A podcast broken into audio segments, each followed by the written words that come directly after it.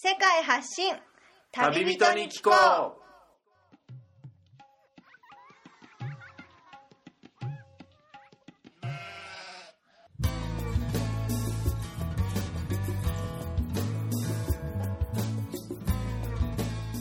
この番組は世界各地で出会った興味深い日本人の旅人にざっくばらんにいろいろなことをインタビューしていく番組です。現地での旅の話の本編と脱線話のアフタートークの2本立てでお送りします。さて今回の旅人からは世界のどんなぶっ飛び話が聞けるのでしょうか？皆さんこんにちは。現地から直送世界発信旅人に聞こうお届けするのはみつるです。え前回まで東南アジアタイに滞在していましたが今は、えーさらにその南にあるインドネシアのバリ島にやってきました。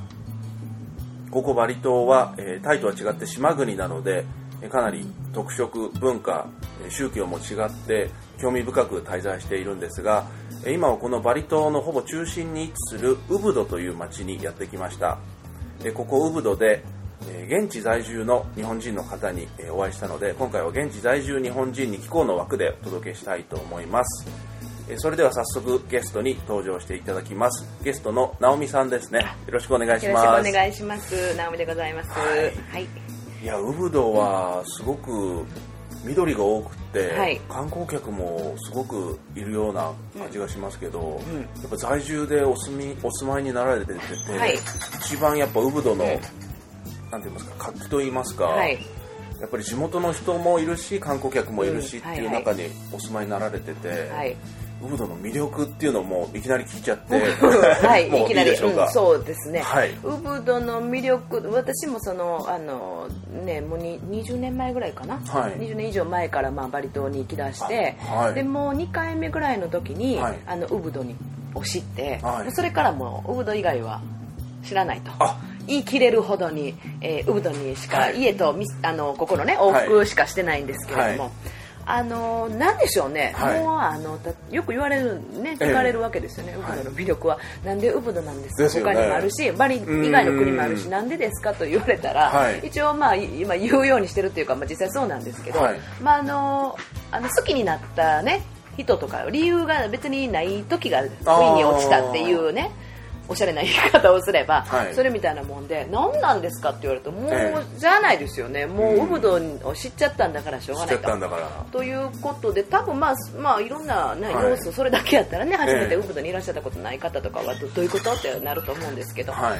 とにかく私まずねバリに住んでて変な話なんですけど、ええ。暑いの苦手なんですあね。そうなんですか。こんだけ湿気も多くてそうそうそうそうあれなん私ね暑いの苦手で、はい。日本の夏にはもう一生帰らんとこって思ってるんですねそんなに、うん、ででねあのこういらっしゃって思うと思うんですけど、はい。日中は確かに暑い。そうですね。日中確かに、うんね、あの赤道直下ですからね、はい。暑いんですけどあの建物の中に入るとやっぱさっきもおっしゃったように緑多いから、はい。風がそよそよそよっと吹くでしょ、だからそのめっちゃ暑いどうしようっていうのはあんまり感じないんですね。はいはい。年に何回かありますけれども、うん。で夜も山間部なんで、はい。結構あの日本の熱帯夜みたいなのがほぼなく、そうですね、うんで私も家があの田んぼの真ん中に住んでますものですごいですね。すごいんですよいいでしょ あの風を遮るものがないから、はい。もう窓開けとくともうあの深夜には閉めようかっていうぐらい寒いんですね。うん、でその気候の良さっていうのもあるし、はいあとはねあのいい感じに外国人が昔から来てるからある程度外国人に慣れてるけれども田舎であると。あ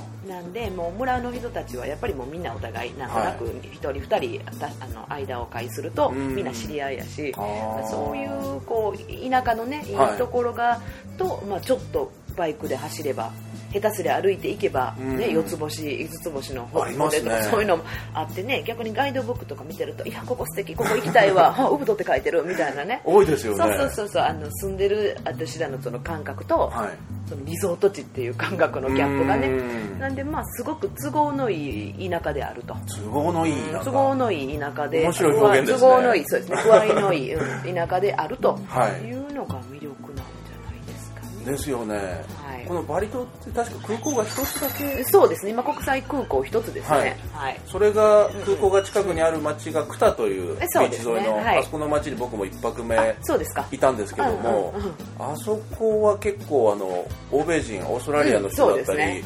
うん。かなりショッピングも、うん。モール的なのもはい。かなりあって、はい。あこバリってこんな感じのショッピングモールだったり、うん。意外と栄えてるんだなっていう、うんうんまあ、そうですよね。裏通りに行からないで、はい。はいイメージだったんですけど、はい。ウブドに来たらウブドはいももちろん観光客とか、そういう外需用のショッピングの場所はあるんですけど、はい。おっしゃっていただいた田舎っていう田のが、舎ね田舎臭さありますよね。臭さがはい。見事に混じり合って、見事にマジでやってますね。それがなんとも不思議な居心地の良さ。そうですね。うん。あのまあお互い田舎のねあの人は分かると思うんですけど、はい。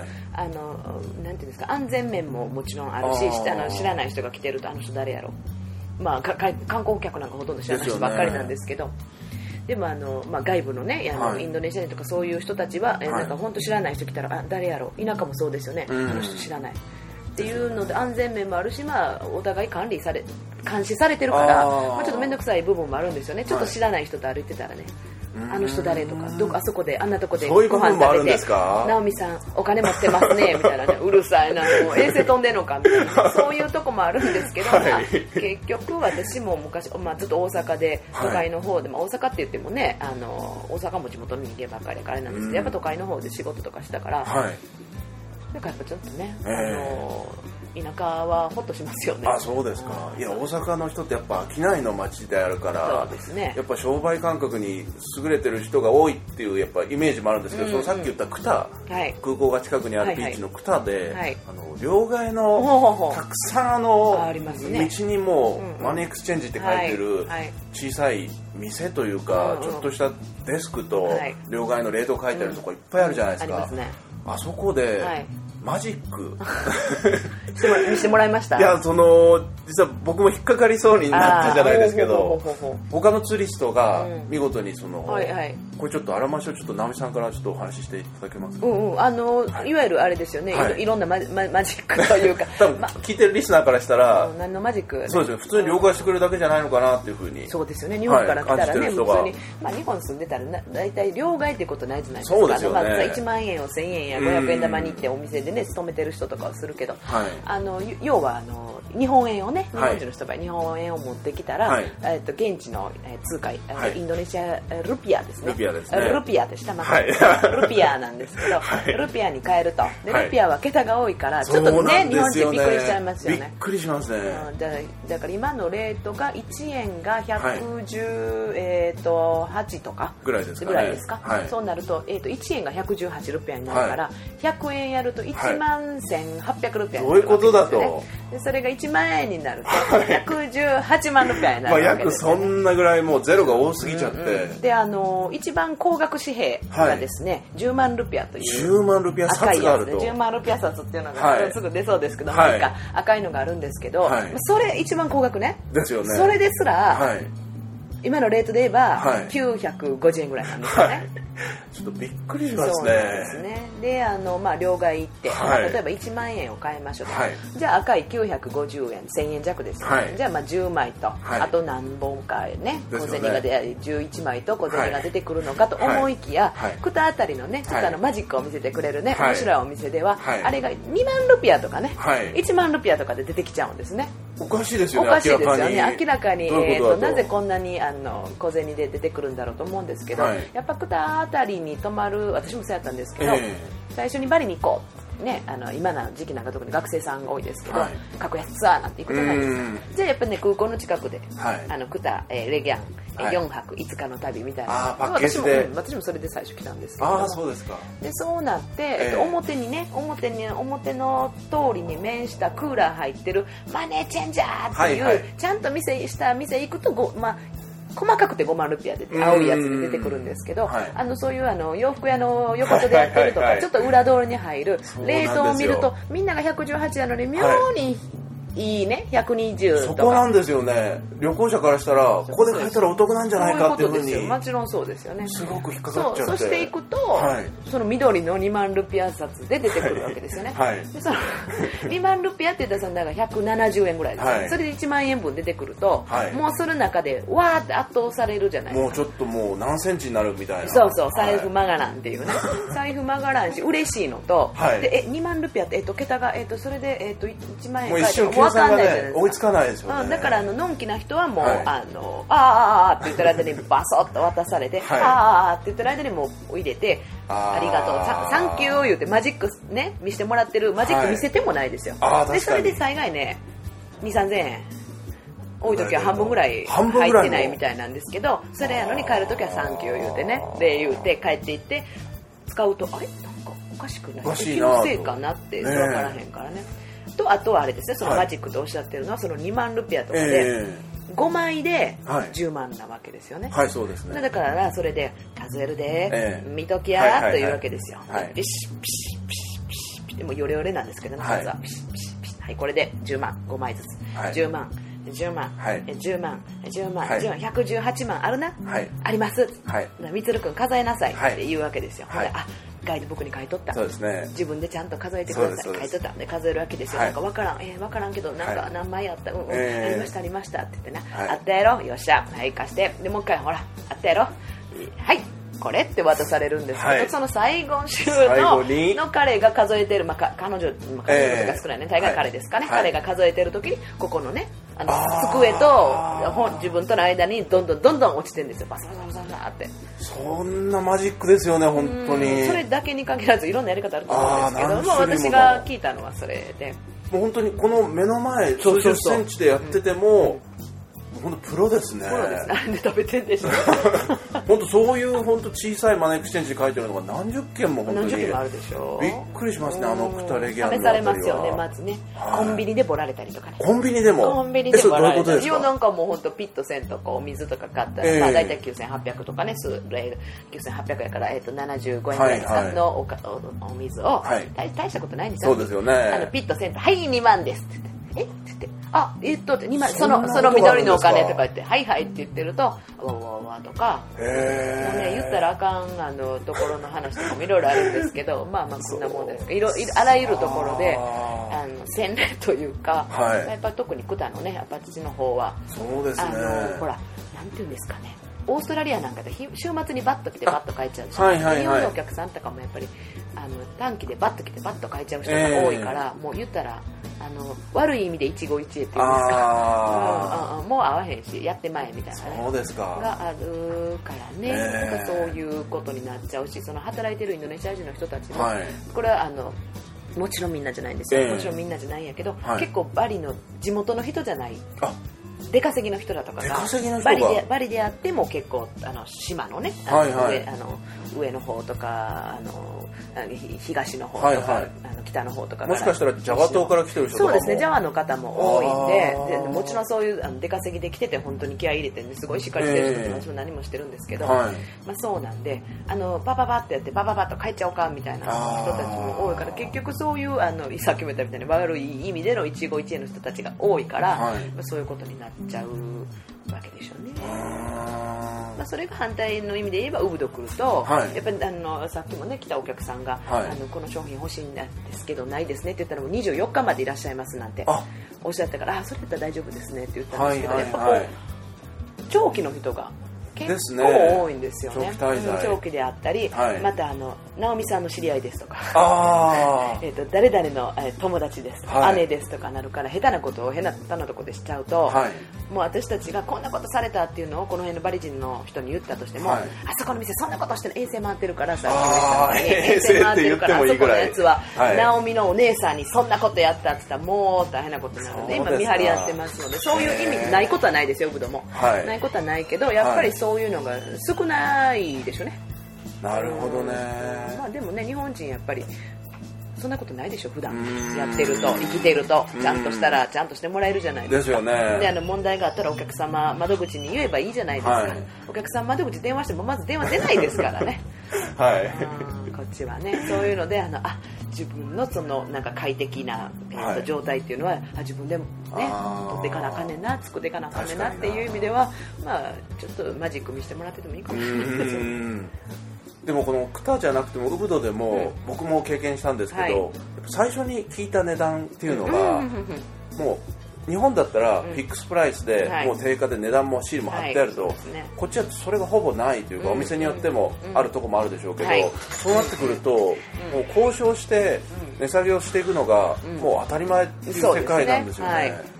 それにもうローカルの値段でなるべくうん。買いたいっていう人はうん。それと戦うしかないですよね、もうやっぱり。そうですね、うん、あそれを楽しむというか、そうですねそうですね。やっぱり。楽しみながらやっていかれるのがいいとは思いますね、うん。まあだからそうね日本人からするとええはい。と思うけど、結局、まあ、日本もね八百屋とか行ったらね、ええ。ちょっと負けてなんてねありますね。ますからね。まああのそことはまた違うあの外国人やと3倍ぐらいから始まったりとかするんですけどね、うん、だからねね。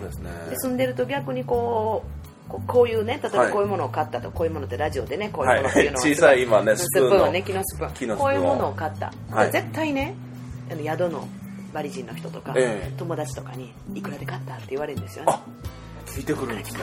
外人いくらで買わされたああ気になるんですね、うんほんでまああの例えばねこれ1万ルピア 100, えー100円足らずですね、はいはい。90何円で買いましたっていうと、はい。絶対高いっていうのが楽しいんですよね。そうなんですか。高いな高いなヒヒヒっていうのが楽しいんですけどまあはい。でも逆にその日本人の人が、えー、とこれってねえあの私1万で買ったんですけど、はい。これって高いんですかって私聞かれたら、ええいやもう本人が納得いっとったらその金額なんじゃないですかって今言うんですけど、ね、そういうことですよね結局はその買った後でわざわざ嫌な思いにねさせなくてもっていう配慮ですよね。うん、ただねでもね、まあ、私はそういうので言いますけど、はい。でもあなたのが買った金額があのその金額でいいんじゃないですかってはい。過去に2000ルピアぐらいで食べれそうな汁そばみたいなのを、はいはいはい。3万ルピアで食べました。それは、まあ、あなたがいいと思ったならいいと思いますけど、はい。実際どうなんですか？どうなんですか、まあ、ちょっと高いかな。ちょっと直美さんやったらいくらなんですか？はいはいはい。私ですか、はい。私なら。ちょっと多め私だとまあ5 6千。って言ったんですけどすごい落ち込んではったんで、ね、嫌じゃないですかそういうことねね。落ち込ますのはね。だから私あんまりいやいやななんぼでしょうね。私知らんなって言うんですけどあの地元の人はね、はい。バンバン聞いてきますからなんで買ったあーなんで買ったそうなんですか。はい、あれ楽しいんですよね。うん。田舎もんですよね。それはでもやっぱり直美さんのようにもう暮らして、うん。インドネシア語もやっぱり巧みに使えてくると、うんもちろんそれがね地元の人とのその、うん。あまあでも英語で聞いてくることもありますかね。まそうですね。あ全然あの私のことを知らないところで行くと、まあ、英語で話してきたりされますけどまあウブドは衛星飛んでてさらに私十何年いますんで、はい。まあ、大概ああいつやなと思ってるんで。まあ、ただねあの私も電波サールっていうあのバリバリ島って州なんですよ。バリ州なんですね。州そうですよね。その州とか電波サールってとこなんですけど、はい。そこはその卸の問屋さんとかも多くてそういうとこ行くとね、まあ、顔が知られてないのもあるでしょあー。意外にね意外にというかねはい。結構来られてるんですよね、あそうなんですか。さっきおった友達がね、はい。すごいねあの人はいつもいい値段を出してもらってて私これ買ってこれ3万ルピアで買ってえこれだと知ったら2万5千円やって あれやられた的な。それもうと思うんですけど、まあはい5千ってね4 5 0円やからね まあいいかと思うんですけど。でちょっと悔しいですよね。ちょっと悔しいですよ、ね、ややっぱりそれわかります。あのおばちゃん。ねあの人と私の差が何があんねやろうと思うんですけどそうですね。まあだからそのボボボボラレボラレっていうかね、ボラボボルっていう言い方もあれなんですけど。っていう重い感じじゃないんでしょうねそこっちの人からしたら。うこうコミュニケーション挨ですよね拶程度のなんか、うん、だからもう今日は暑いねとかね、はい。雨降って最近雨降ってないねとかね、はい。言いながらこうおしゃべりしながらのんびりこうそうあのでこれどうみたいな。これ、えーじゃあねあなたなんぼとかさ、はいはい。あなたなんぼって言われてなななあなたの好きな金額でいいとか、はいはいわけないんですけど、まあ、その喋りながらね、はい。でえーそんなん高いわそれ買ったらもう今晩ご飯食べられへんやん。えご飯って何食べてんのって？え私どこどこ行ってんねんみたいなそんな話を入れながら、のんびりね、なるほど、うん、やっていくと結構バリの人はねおしゃべり好きですからね。たわいもない。もういつまで続くんやろこのおしゃべりみたいなおしゃべり好きなんでそういうのをしながらねコミュニケーションですよね。コミュニケーション旅はやっぱりね。はい。一時的に行ってこうか見るうん。見る食べる買うものだけじゃやっぱないと思うんで、はい。さっき言い忘れてましたけど、はい。ウブドのねいいなって思うのはやっぱあのウブドの人というか、はい。なんせバリはバリの人が好きなんで面白いんでぜひあのコミュニケーションを。交流を。はいはい。うん。であの通じてようが通じてなかろうがね、はい。みんなニコニコニコニコニヤニヤニヤニヤしてますからそうですよね、はいまあそれをまあいい人かどうかっていうのも喋ってみた中でその人が分かってくることもあると、し向こうも相手見てますよね。ああ。この人はやめとこうかとか。見てるんですねやっぱり。ね。やっぱりねわあのわまあ、悪いの。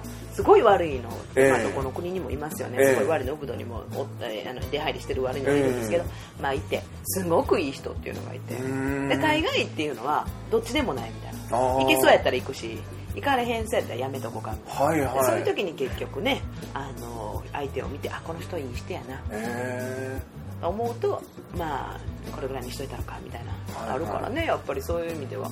わーっとゆっくりおしゃべりしながら。元気見せてこれでどうやこれでどうやっていう人よりねちょっとおしゃべりして、え子供何人おんのなんてね喋ってるぐらいの方がねこの人いい話しながら。人やなみたいなねそんなの分かりますね。うん。それがそれがウブドのなんかいい過ごし方かなとは思う人ですか人ですねもう最高ですよ。あの一番苦しめられるのもあの地元の人やし一番やっぱり私がええなと思うのは感動したりするの。うん、そうですね。ここの人ですね。そのやっぱ人って中でインドネシアってそのジャワ島だったり他の島ははい。基本的にイスラムじゃないですか、はいそうですね。ただこのバリ島ははい。独自の宗教観がある島なんですよね、そうなんですよね、はい。あのね意外にクリスチャンとかも多いんですけどまあ一般的にインドネシアはイスラム大国であると、はい。イスラム国とは違います。イスラム大国であるとまあ言われてるんですけどイうん。そうなんですけど、はい。あの政府が推し進めてます。から、はい。そうなんですけどバリはバリえー、と70%ぐらいなんかな、もうちょっと高いかな？80%ぐらいがバリヒンドゥーって言われるバリヒンドゥー、うん、ヒンドゥー教ですよね。はい。いヒンドゥー教って言ってもそのいわゆるインドのヒンドゥー教とはまた違うんですね。インドにねちょっと憧れてるあのバリヒンドゥー教なんですけど。憧れてるっていう。憧れてるような気にしますね。インド人来ると喜ぶ。そうなんですか。それで非宗教で喜んでんじゃないかな。最近インド映画がいっぱいあるから。だからかボリウッド的な。ボリウッドのとかのそうなんで喜んでるかもしれないんですけど。そうなんですか。ネパールインとかインド行ったって言ったらいいないいなってお寺とか行ったとかねすごい聞かれますね、へー。いやでもこのバリヒンドゥーっていう独特の宗教観が、うんこのウブドでも見られるはい。伝統のあのケチャケチャね。ですか、うん。あれはもう何と説明したらいいですかあれなんとね説明したらいいですかね。私実はあれ中学校かなんかの時もね音楽の音楽の授業で聞かされてるんですよあケチャを？ねなんちゅうものを聞かすねんと思ってましたけどね。本当独特のチャーチャーチャーチャーっていう上半身裸の、うんまあ、男の人たちが人たくさん群がって、でやっぱ体の動きも多少あるんですよね,、群がっこういうて上半身を。揺らしながらさみたいな言うんですよね。そうですよね、円になって。あれは、えっとえっとラーマヤーナかな？ラーマヤーナっていうインドの、あ神様。ラーマヤーナかマハバーラはい。どっちかちょっと分かんないんですけど、はい。要はあのなんですか？おひあのラーマとシンタかな？おはい。姫様と王子様が恋仲の2人がいましてね恋仲なのか結婚したのかな、はい。連れ去られちゃうんですよね悪いのにねお姫様が。その神話の物語というか。そうそれを、えー、とベースにやっててで、はい。その囚われたお姫様をた助けたいわけですよね王子様。でこうそれをお願い、えー、と自分が行きゃいいんですけど、ええ。それ行かなくてあのハヌマンっていう、はい。ハヌマーンとかハヌマンって言われますけど、はうちもハヌマンうちってウムドもハヌマン通りうちとか言って ハヌマン通りっていう通りありますけど通りがありますね。あの白い猿の神様ですねにお願いするんですよね、彼は強いんでね。はい。でそれでハヌマンがだからよく見るとで猿の踊り手出てきはるんですよ。なるほど。猿の踊り手がラーマの,、はい。王子様の指輪を持って、はい。あのラーマのお使いですってはい。持って、実はちっちゃい指輪を持ってるんですよ、はい。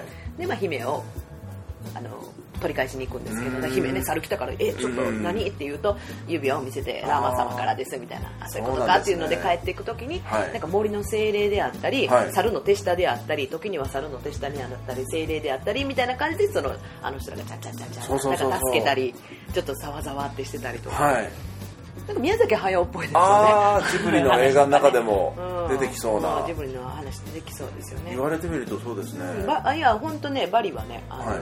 ジブリですよね。ああ 妖怪みたいな要素精霊みたいなのがいっありますよね。ぱいいますし。うん。うん。顔にすごいお化粧してかぶり物もお面ですかね。お面でしょ？すごい迫力がすごい伝わってきて。ますよねあれ面白いですね。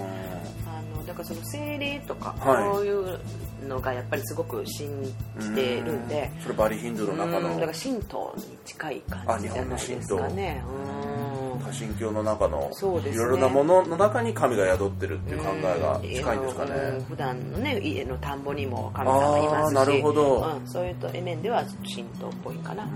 であのあのヒンドゥーね。インドのヒンドゥー教にはない神様とかも。あいてるんですよ、ね、独自の、うん。そうなんですか、うん。あの私はあのそんな詳しくないんですけど、ええ。あの結局イスラムの影響なんでしょうね、はい。あのインドネシア政府はあのイスラム教にしてほしいわけですよね。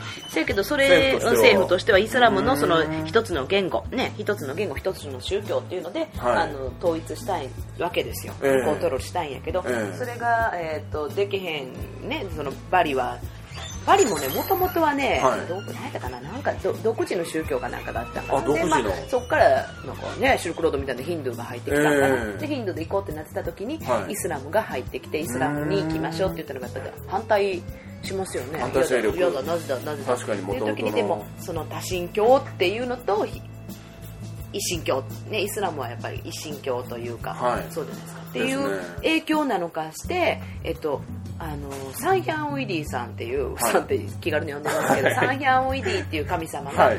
いるんですね、ええ。よくねこういうなんかお供えしてるところにこう白い紙なんか布がハンカチみたいなの貼ってあって、はい。そこにこうなんかあのこの間怒られるんですけどちびまる子ちゃんに出てくるみたいな、ええ。あの可愛い絵描いてあるんですよ、それがサンヒャンウィディさんなんですけど、はい。なんかいろんなこう神様しばしんだ、えーとえーまあ、一緒のだなんだだだだだって言うけど、はい。それは結局そのサンヒャンウィディさんの,、はい。あの化身であると。あうんっていう考えがあるみたいですね。それってなんかイスラムのその一神教うん。になんとなくこう合わせてはい。やってんのかななんて私は勝手に思ってるあんですけど。ーその辺がちょっと珍しいですよね。いや本当にあのケチャの物語の中はいにそれが本当全部表現されてて、はいそのケチャのダンスの中で、はもうもう一つすごく良かったなと思うのが、まあ、ケチャ以外のものでも、音楽として、はい。ガムラン。ガムランねいいですよね。あれがもうバリ独特のはいいいですねガムランどう説明したらいいですか？あれもなんか聞いたのは、はい。ドレミファソラシドの音階じゃじないとこで表現してる。なんかこうあの半音上がって下がってみたいなですよね。で結局そのあの音階ではい。慣れてるから、面白いのがあのおベビーシタさんとかが、はい。こ子守りするでしょ、ええ。ほんでじゃあこう「あのねんねんよ」みたいな 日本やったらね、はいはいはい。日本もまあちょっとちょっとあの音階が普通の西洋のドレミファソラシドとまた違うと思うんですけど、えでそれがねちょっとあのガムランのような。えガムランテイストな、うんあのハミングが。ハミングが「タンホンホンホン」みたいなね。すごいですね。それそれガムランちゃうみたいな、うんうん、聞いてると「うんうんおい上がって下がって」みたいあなそうですか。ガムラン風なのがやっぱそれで育ってるからでしょうね。日本もね大概年々よころりよとかそのでも物悲しい。確かに。あれでしょ、ええ。多分西洋はそんなん違うやろうからね。あでまあその音階もそうなんですけど、はい。歴とかもね。ー歴？歴。西暦、ね、あはいはい。なんかあそこにもカレンダーありますけバどリカレンダー。バリカレンダーあるでしょ。独自の。うん、であれは一応西暦書いてるんですけど、はい。あの中に書いてるのはまた全然その西暦の一応それで動かなあかんからやってるけれども、その中でバリ暦のウク暦坂暦っていう2つの暦で、うん、やってるからあの彼らは、はい。もちろんそのあのオフィスね会社っていうところで働いてるような人たちですよね、はい。銀行とか。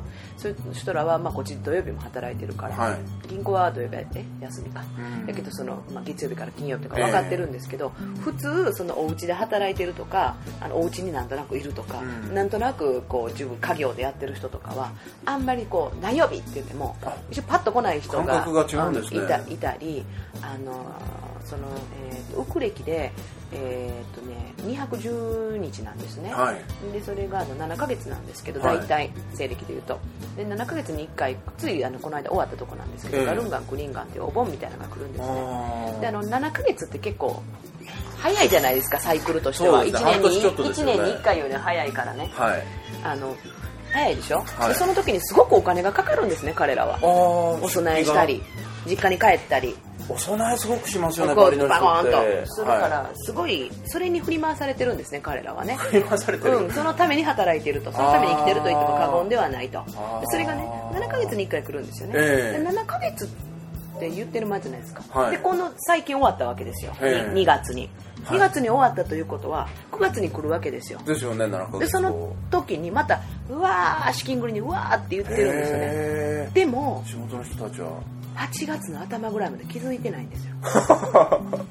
来月ガルンガンかーってあのいろいろねあのえ休えみ、あのスタッフとかの休みもあるから、ええ。こっちはいろいろ気にして、ええ。来月これをこうしてああそこ行こうと思ってたけどガルンガンやまずいなとか言ってるとスタッフが「えガルンガンもう来るんですか?」って言うわけなんですよね。いやガルンガンもう来るんですか？って もう1ヶもう7ヶ月。うん7ヶ月ってうん経ってって、えっと、来月そうですけどこの間2月やったから9月あれ？みたいな思うんですけどえガルンガンなんですか？っていうかガルンガンでカレンダー見てみって言うとあのバリカレンダーだってて、はいはいはい。うわほんまやってスタッフとかがざわざわざわざわまたお金かかるとか言ってるんですよねそれ面白くないですかね日本人だったら絶対わかんないですか忘れてるってことないですよねうんだからなんか日本もほらあの地上波からなんとかかんとか地デジの地デジのなんかなんてね、何年も前から言ってたでしょ、はいはいはいはいあんなんはバリではもう意味ないんですよあ3週間前ぐらいに帰りま帰りますよって言わないとも あそのぐらい前でいいですね。うもうもうもうもうあさってぐらいまでですねちゃんと分かってのちゃんとその具体的にそれが都会の方に行くと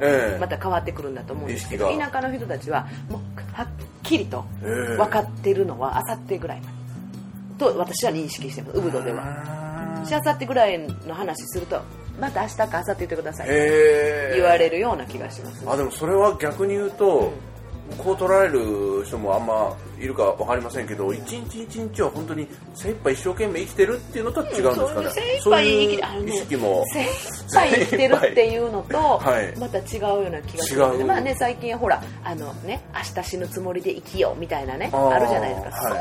そんなんでもないんですよね。あのねあんまり考えたらしんどいやんっていう感あじ なんでそんなに考えるのしんどそうですね。ふふふって笑ってる感じ。ーそういう感じですか、うん、でもあのいいことですよ本当に。うん。あの先のこと先のこと考えてね。考えすぎずに。うん老後のこと考えてね。このままいったら年金ももらわれなさそうやしどうしようって言ってるよりあのいやまあ政府のねあの変なことにはくもうガンガン言ったらいいとは思うけど、ええそれとは別にねああどうしよう。来月どうしよう。再来月どうしようとか考えて、はい。もう今ねもうほんまに病気になっちゃうより本では少ないけどねお金ないのに旅行してる人とかいません？全然貯金ないんですみたいな。ででなんかあのビザもあのあと何日で切れるんです、ええ。お金ないんですどうすんの次？いやどうしようかなとかいう人たまに言うとあーバリ人やなと思うんですけど。でもねなんやかんやね助けてもらったりしてねみんな生きていくんですよね。ーその親戚付き合いとかそういう友達だったり兄弟だったりの絆が強いあんでし強いですね。ょうねおそらく。田舎やしね。あの日本の田舎みたいなもんできあの隣近所全部同じ名字みたいなね。あーはいはい、うん、そういうことですよね。そうですか。ん、でもみんなもうしゃあないなって言いながらお金のない人にはお金出す、せやけどおもろいのはお金出してもらった方ははい。すごく恐縮とかする人は少ないです、えーたまにいますけどすいませんっていう人いますけど。やっぱ日本人だったらそう思っちゃいますけど、ね、思っちゃいますけどね、はい。だって持ってるやん。持ってる人が出すのがなんかまあ徳を積めばいいじゃないけど。で、まあ、持ってる人もしゃあないな俺出しといたるわみたいなのがちょっと好きな人とかもおるから。ちょっと粋な感じなんですかね。粋な感じ、まあ、そういうことは私もないこともないですけど。そうですか。あの見えっ張りやから、えー見えっ張り。でももらう人もなんかあの全然ごちそうさまも言わへんぐらいの。そうなんですか、うん。当たり前みたいな。当たり前からだからこっちに来てちょっとバリの人とかと仲良くなって一緒にご飯なんか食べに行って、ええ。えこんなとこ来たことある？みたいなちょっとレストランなんか連れてったら、はいはいはい。まああの別にありがとうもなんもえそれは出すやろって。外人やねんから。ってとかあと逆にあの、はい。恐縮しちゃってねいいレストランなんか連れて行かったら食べるば食べれるものないから、えあのアイスティーとナシゴレンナシゴレンで焼き飯ね。ナシゴはいはい。はいレンでいいですみたいな。ここナシゴレンないないみたいな。え。へでだからね行くんやったらローカルのところに連れてえってくださいね。なるほど。いやそのナシゴレンで今食べ物のあ話はいはいが出ましたけど、そのバリのはい。食べ物についてもちょっと聞いていきたいんですけど、はいはい。やっぱり、うん。まあナシゴレンって今おっしゃってもらった、はい。そのご飯物がやっぱ多ごいですよね。ですね。男性があのご飯物であのパンを食事にしない。あんまりないですよね。まだまだ。あの洋風あのちょっとねあのなんていうのかあの西洋化ん？はい、えーされた人たちっていうんですか、ええ。あそういう人たちは、まあ、パンとかサンドイッチとかをお昼にしたりしてますけど、やっぱり地元の人はご飯食べな、ね。食べた気せえへんっていう森とかもやっぱすごいですね。バスッとね、はいはい。いですね。いいなって。それをワシャワシャワシャって食べてるのを見て いいなって私は思って見てるんですけうん。どご飯ですね。なんご飯とおこわみたいなのもあったりしますかね。ありありますねあれおごご飯っていうかねななんかねあのあのそうそうそうご飯米をねあの、はい。なんかなんか竹みたいな竹の葉っぱみたいなんで笹の葉っぱで包んだみたいなね、そうですそうです。ああれもでもおやつかな。おやつ。あれもおやつです、ね、それでもいろいろ種類がありますねこっちはおやつっていうかねなんかね、はい。あの私あのバリ人の人たちと一緒に暮らしてるわけじゃないから、はいええ。まあ、ただまあよう見てるんですけど、ええ。朝昼晩っていうのも、ええ。ある意味こうなんていうんですか外国からの文化であって別になんかお腹空いたらなんか食べてるみたいな。だからよく見ません？そうなんか道端でくちゃくちゃくちゃくちゃ常になんか食べてるでしょなばちゃんとかもおばちゃんもいるし、はい常になんかを食べててお腹空いたら食べるっていう文化ですね、なんかどうも朝にガツンとこうお家ではご飯を炊いて炊いてというか蒸してらしいんですけどうん蒸して。おかずもちょこちょこっと作って置いてるんですって、はい。でそれを食べたい人が勝手に取って勝手に食べてるから家族団そうらんそのテーブルを挟んで、ええ。囲ん囲んでだ囲んで、はい。ご飯を食べながら家族団らんっていうのもないんですよ。あ。れも外国の文化じゃないですか。そうですか。うん。あインドネシアのドラマとか見てると、ええ。ハッハッハッハってやってますけど、ええバリの人は不思議なことに、ええなんかこうみんなバラバラで食べるんですけど食べる時になんかあんまりこう喋るのが礼儀としては良くないとか言われたりもしてるみたいではい喋ってますけど、はいお皿にまあちょろちょろっと持って、はいあの私たちとかがこうやっていると、ええお皿を持って食べご飯いただきますとかえ食べますか？とか言うんですよ。で食べますって言ったら困るんですよ。自分の分やから。そうですよね。も食べますか？食べますか？いただきますって言いながら通り過ぎてへー。いくんですよ。でなんかねその辺の端っことかにええしゃがんでええもそもそって食べてる。恥ずかしそうに、あんまりねみんなで楽しくご飯をワイワイ食べるっていうご飯を食べる行動がなんかちょっと感覚概念違うみたいですね。そうなん最近でこそみんなでご飯食べたりとかしてるけど、ええ。あのうん、田舎行くとやっぱみんな恥ずかしそうにお皿持ってへえ。なんかちょっとちょっと食べちゃいますけどいいですかみたいな。んでバーッと行ってなんかなんか水場の横とか、はいはい。なんかトイレとか台所の横横とかでえ。もそもそっと食べてますねそうなんですね。うん食べてますよ。不思議なもんでね。あれなんであんなんなんやろと思うけど、うん、だからその家族団らんもその普段団らんしまくってるから,、しまくってるから。そこでわざわざ団らんせする必要がないんでしょうね。あそういう意味合いもある。うんと思います。はい。うんうん。そうですか。あと個人的によく見るのが、あの鶏肉を串に刺した焼き鳥的なサテと呼ばれる。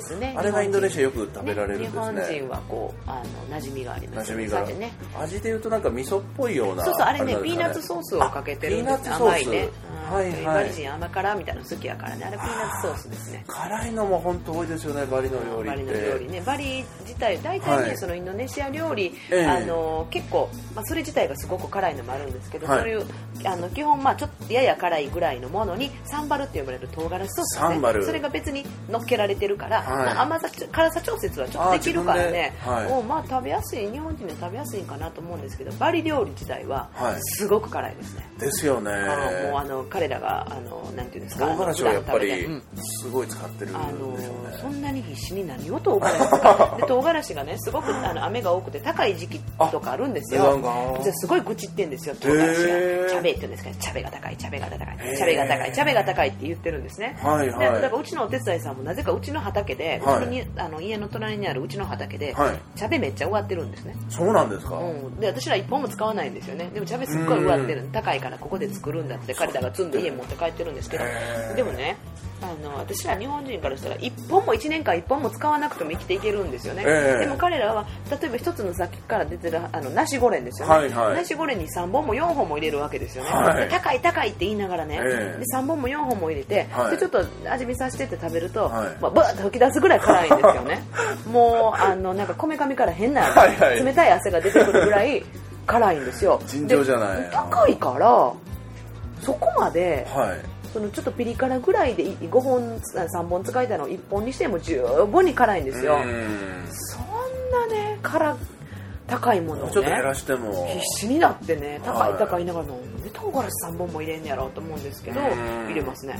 習慣なんでしょうね。なんでしょうね。発汗したいんですかね。発汗したいというかまああのあったかいところってええ。辛いのが多かったりしますけれども、確かに。うん。別にそんなことないけどあの結局その安全面っていうのもあるんでしょうね。その消毒とかこう。そういう効果が。そういうので油をたくさん使ったりとか、結はいはい。局そういうスパイスしっかり効かせるのって結局は、え。ね、腐らへんためにはいはい。っていうこともあるんかなとは思うんですけど。ねそこら辺ヒンドゥーつながりのインドもやっぱり辛いですもんね。辛いですよね。ああそういう意味南に行くほど辛くなるみたいな。やっぱ暑いとこほど辛くなるみたいな。サンバルそういうことかな。本当にうんそうですね。サンバルね美味しい。あのサンバル慣れてくるとうん。徐々に辛さにも耐うんあの食べる量はあのそのバリシンの日じゃないですけど、ええ。やっぱりないとね特にインドネシア料理でやっぱりサンバル観光客しか行かないインドネシア料理屋さんとか行くと、はい。ちょっとこれサンバルな 出してと思うんですけど出来合いのものとか出てくるから出来合いのサンバルとかくれちゃうねんと思うんですけど、はいあとなんか同じ辛くてもやっぱりねあそこのサンバル美味しい。あそこの悪いのは美味しい、好みが。うん。あそこのサンバルのこっちは美味しないけどこっちが美味しいとかね、へあってでその中にねサンバルマターっていうまたうん、これはね日本人に特におすすめなんですけど、はい。あのマターってねどうもねムンターっていうあの、はい。生ってことなんですね。英語で言うところのロースですよね。サンバルマターサンバルムンターなんですけど、はい。要はあのサンバルって、まあ、いろんな種類があるんですけど、はい。要はこうあのなんだココナッツオイルでトマトとか、えー、ニンニクだ赤玉ねぎだとかい。ろいろ、はいあのあとスパイスですね。ブッブーって言われるんですけど、いろんなもの入れて、はい。あの5連ね炒めてでそれをこうこう石のやつでガリガリガリってやったり最近ミキサーでカカッとかやるわけですけど、ええ。で赤いドロドロっとしたのができるんだけどあ唐辛子入れてね。でマターやから、はい。要は生生今流行りのねローフードですよね、ええ。生サンバルっていうのはえっ、とねいろいろまあそれも作り方あるんですけど、はい。大体赤玉ねぎとはい。ニンニクと,、えっとき刻んでココナッツオイル、塩を入れて、はい。えーで時々テラシって言われるあのタイにもあるんですけどエビの発酵した味噌みたいな。それだけ匂ったらギャー、はいはいはいはい。やばいっていう匂いの。でそれをちょっと入れて、はい。でこうスルスルスルっとしてるんで、はいていうんですかね。あのーあのなんてペペロンチーノとかアーリオオーリオのソースみたいな。で実際うちもそのサンバルマターのああのペペロンチーノっていうのがうちの店あのあるんですけど、はい。あのそれみたいなもんであの日本人って結局シンプルな感じのも好きでしょ。うん。でもそこをザクザクっと切った、えー、と香味野菜にココナッツオイルのちょっと甘い香りをはい。あえただけのもんなんですよ、へえそれがめっちゃ美味しくて、まあ、普通にや焼いた鶏なり、えーとね、焼いた魚とか揚げた魚とかにサンバルマタとか他の料理とかについてくるんですけど、はい。日本人やったらね、まああ塩魚とかと一生焼けした魚でもいいしあのやっことかもええんちゃうああやっこええあ嬉しいのがインドネシアってこのテンペと呼ばれあそうでするね。その豆腐あ豆腐と違いますけど豆のそうそうそうそう。なんて加工食品ですね。加工食品。うん。あれも美味しいですね。天然美味しいですよね、はい。やっぱり大豆好きな日本人として食べやすいですね。豆腐。最近日本もねちょっと出てきてるのかな。あそうですね。んデパートとかであるとかって。tahu もあるしね豆腐ね sambal matah sambal matah 行ってください。はい。いい情報聞きましたね、はい、あれはぜひね、もう絶対好き。みんな日本人好き。ん。そうですか、ん。あとやっぱりバリで嬉しいのはこの南国特有のフルーツ。あ、フルーツね。一年中本当にたくさんなってますけどうんたくさんなねってますね。直美さんはお、はい。その中でもお好きなおすすめのフルーツ私はであげるとねする一応ね、はい。好きなフルーツはと言われたらね、はい。あのかなりしょうもない返事なんですけどあスイカっていうことにしてるんとです、ええ それ日本にもあれやないかと思うんですけど、ええ。まあスイカが好きなんですけどあの番組の途中ですが収録時間が長くなりましたのでこの回を分割しました。次回もこの続きでお楽しみください。